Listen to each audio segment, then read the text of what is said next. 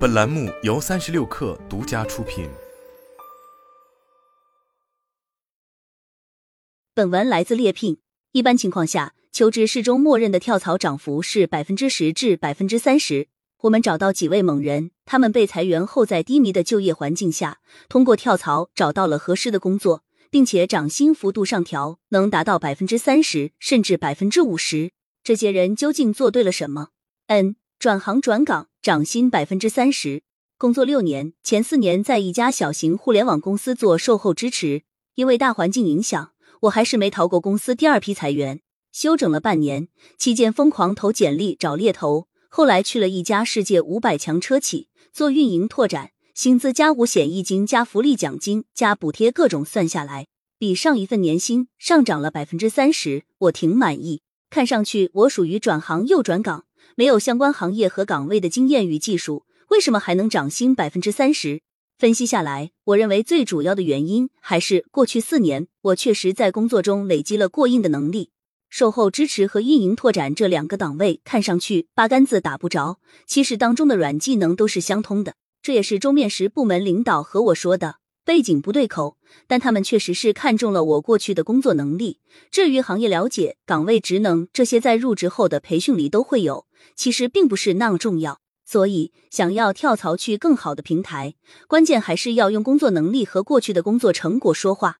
另外，在面试中谈薪资期待时，也是要给自己留空间的。一般偶尔会先问你的意向薪资。你面试前会做调研，这时可以开一个合理的区间价格，在区间的最低处可以设置成你的期待薪资。比如你说我薪资要求是二 W 二 W 五之间，通常我们和二谈的时候会朝着中间值去谈，而二往往会往最低值去压，所以设置的最低值最好是你的心理预期。要是谈到中间值，就相当于超预期了。因此，你给出来的预期薪资区间是第一个非常重要的点。开完价钱后，通常二都会压价，会通过各种理由来让你接受他们开出的薪资。这个时候不着急接受或者直接放弃，你可以一强调相对这个工资，你能给公司带来什么样的帮助和价值，来说明你值这的价钱。二多和二反复磨，最终适当推动双方都做出一点让步，以减一点，他加一点，握手成交。如果薪资不能达成共识，可以问问对方能帮你争取到其他什么福利作为补充。总之，在这个过程中，不要表现出对于这份岗位过于急需的急迫感，丢失了谈判中的主动权。最后，我觉得大家跳槽时不要局限在同行或者同岗位内，职场上有很多岗位对软技能的要求其实是相通的，不要被这些岗位的名称吓住了。要多去了解和打听岗位描述背后的具体工作，找到和自己上一份工作的共通点，把网撒的大一些。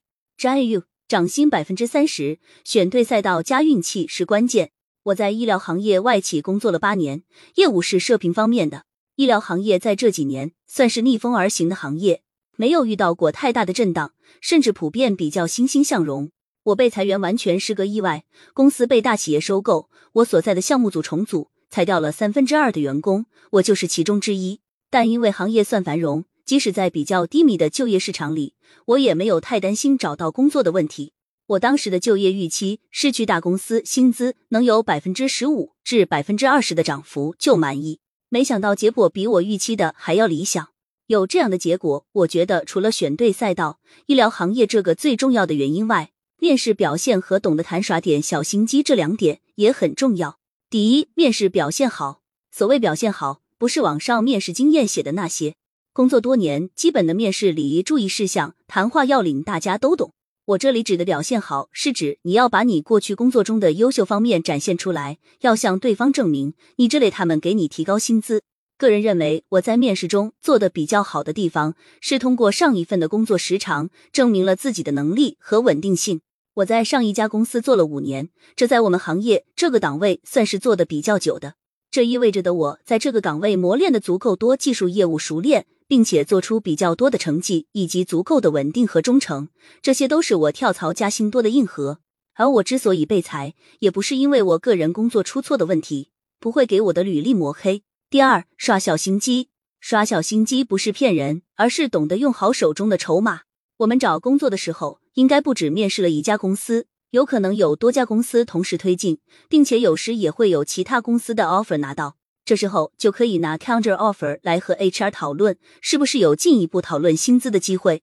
当时我拿到的另一个 offer 薪资涨幅只有百分之二十左右，合理。但是考虑到我们行业目前正当红，我对这个涨幅不满意，这家不是我的第一优先级，我就用这个 offer 去和 HR 谈了，算是展示了自己的市场竞争力，同时也告诉了对方自己理想的报价。最后双方达成薪资涨幅百分之三十的共识。之前我有一位朋友跳槽的时候入职了新公司，然后入职的时候发现他们公司的职级定义发生调整。他虽然名义上是升职跳槽，但是实质上是平跳，并且 HR 和老板还忽悠他。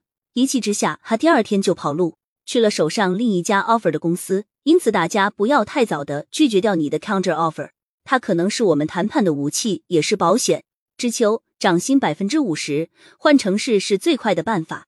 工作六年，财务口前后在三家企业工作过。第一次跳槽工资基数比较低，所以 double 了。第二次跳槽薪资涨幅百分之三十，在二线城市汽车行业做财务，但做两年，因为周所周这个原因毕业了。后来从二线城市换到超一线，找到目前做的这份工作，是在五百强外企财务。总体来说，我认为工资涨幅和经验能力直接挂钩，但最快捷的方法是换城市。先说换城市。我们这个岗位同样的背景，工作连线，在同类公司做同样的工作内容，工资能差了一倍。当初我也是因为想快速提升自己的工资，希望能有更多机会，所以从二线去了超一线城市。对标的薪资范围不应该是目前薪资，而是该行业和岗位在跳槽城市的平均水平。所以我的薪资能翻倍，也不是太意料之外的事情。在与 HR 沟通时，我会坦诚沟通自己跨城换工作过来，考虑当地的消费以及当地工资的平均水平，提出一个自己认为合理的涨幅度，且也在你们的岗位预算范围内，HR 就能清楚我大概的要价。另外，就是要用更 open 的眼光去看待薪资。你说我的月薪十 K，希望这次想要十七 K，人家一听一下子涨百分之七十，不行，批不了。但是，要是你把这份工作的优势部分，例如高年终奖、不加班、包吃住、高补贴、有项目奖等等都计算上，同时再挑出对方在这方面的差距，这百分之七十也就显得相对合理了。涨薪幅度可以是拿到手的钱，也可以是增加薪酬福利，还可以是实际工作情况的优化，可以以不同的形式呈现出来。最后就是会利用信息差去包装自己过去的薪资。比如计算目前年薪时，把你的出差补贴、节日补贴、住房补贴、浮动奖金全部累积起来一起算进去，年包上去了，均到月薪上，一般都能多个一至两 K。这些有着信息差异的部分，可以稍微往自己有利的方向说，巧妙利用信息差异，不要想着这样可能不厚道。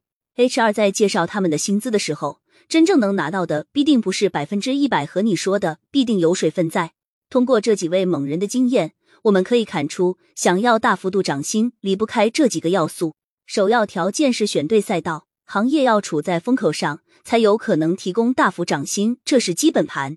其次要选对工作的城市和企业，一定要找生意业务在上升阶段的公司，他能给得起你要的价位。最后才是面试和谈判技巧，如何展现个人优秀的能力，以及会包装过去的薪资。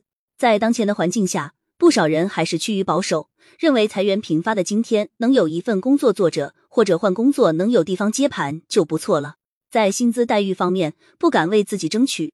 其实被裁员不是我们的错，所以在找工作的薪资谈判上，我们的态度要礼貌，但不必卑微，可以硬气一点。